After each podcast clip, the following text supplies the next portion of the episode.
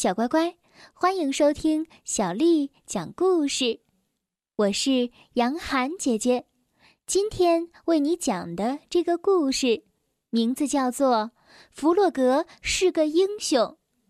这个故事收录在了《青蛙弗洛格的成长》系列故事当中。小乖乖，故事开始了。黑云占据了天空，太阳被挡在乌云后面不见了。要下雨了，青蛙弗洛格快乐地想着，他喜欢下雨。刚开始的几滴雨落在他光滑的皮肤上，他觉得好舒服呀。雨越下越大，越下越急。弗洛格高兴地在雨中又唱又跳，下雨了，下雨了，短裤湿透了。天色越来越暗，雨也下得越来越大。即使是对一只青蛙来说，这雨也太大了。弗洛格湿淋淋地跑回了家。弗洛格泡上了一壶好茶，窗外的雨滴答滴答地打在窗的玻璃上，但是屋子里还是很舒服的。三天过去了，雨还是在下啊下啊，弗洛格开始有点烦了。不知道小鸭、小猪和野兔都怎么样了。下雨以来，就一直没有见到他们。到了第五天，河水开始上涨了，没多久，水就漫进了弗洛格的屋子。起初，弗洛格还觉得挺好玩的，可是不一会儿，他就开始担心了。他赶紧跑到小鸭家，小鸭家也淹水了。这些水是打哪儿来的呢？小鸭无助地问。“河水冲过河堤了。”弗洛格用力地叫着，“快去小猪家看看！”他们一路趟着水来到小猪家，小猪正靠在小阁楼的窗户边。“我所有的东西都湿了。”他哭着说。他说的。没错，屋子里到处飘着桌子和椅子，乱成了一团。这里怎么能待人呢？于是弗洛格提议说：“我们还是去看看野兔吧。”野兔的家建在水中的一个小岛上，他站在门口向大家招手：“快进来，我家是干的。”野兔家可真暖和呀！他们在炉火前把自己烤干，然后将家里淹水的情况告诉了野兔。你们都留在这儿。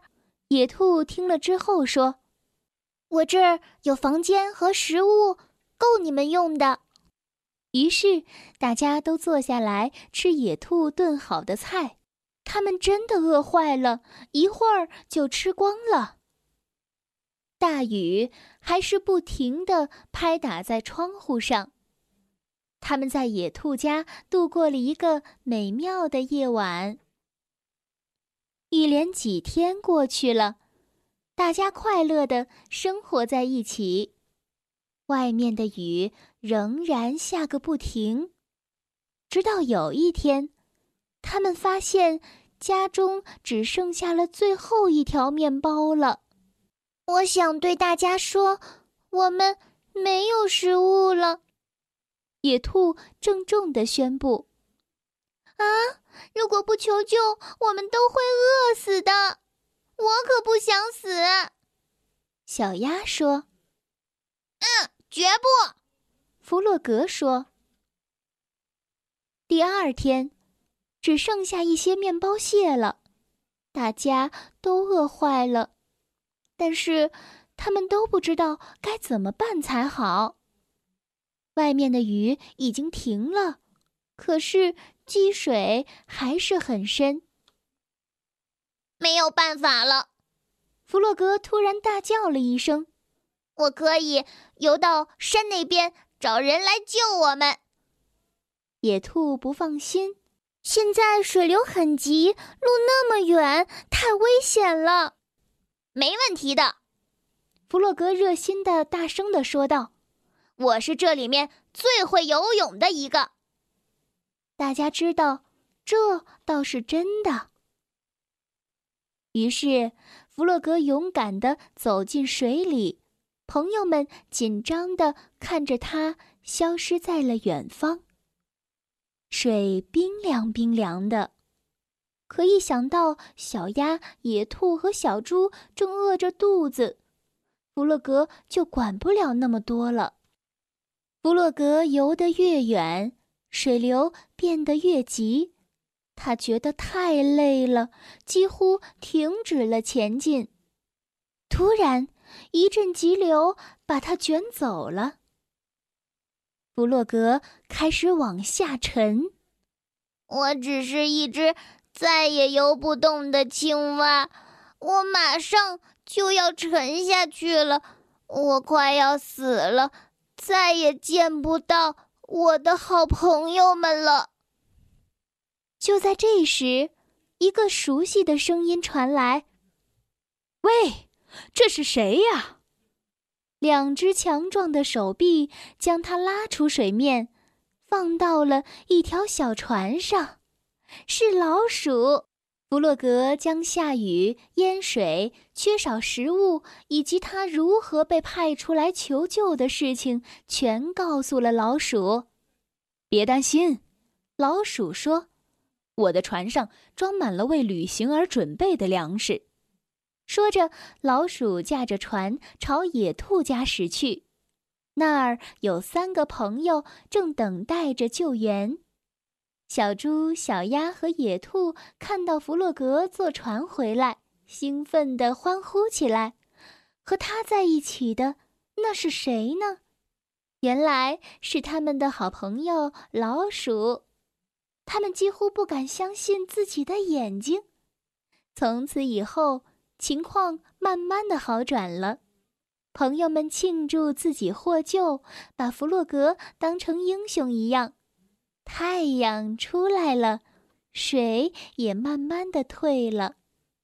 几天之后啊，水完全退去了，青蛙、小鸭和小猪都可以回家了。家里脏兮兮的，到处都沾满了泥巴。没问题，老鼠说，在他的帮助之下，他们将家整修回原来的样子。只是事情有了一些不同，没有人会忘记这次可怕的水灾。小乖乖，今天的故事就讲到这儿了。如果你想听到更多的英文或者是中文的原版故事，欢迎添加小丽的公众微信账号“爱读童书妈妈小丽”。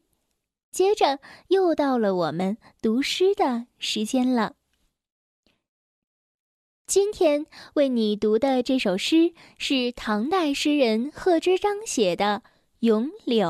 《咏柳》贺知章：碧玉妆成一树高，万条垂下绿丝绦。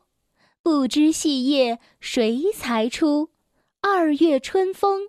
似剪刀。咏柳，贺知章。碧玉妆成一树高，万条垂下绿丝绦。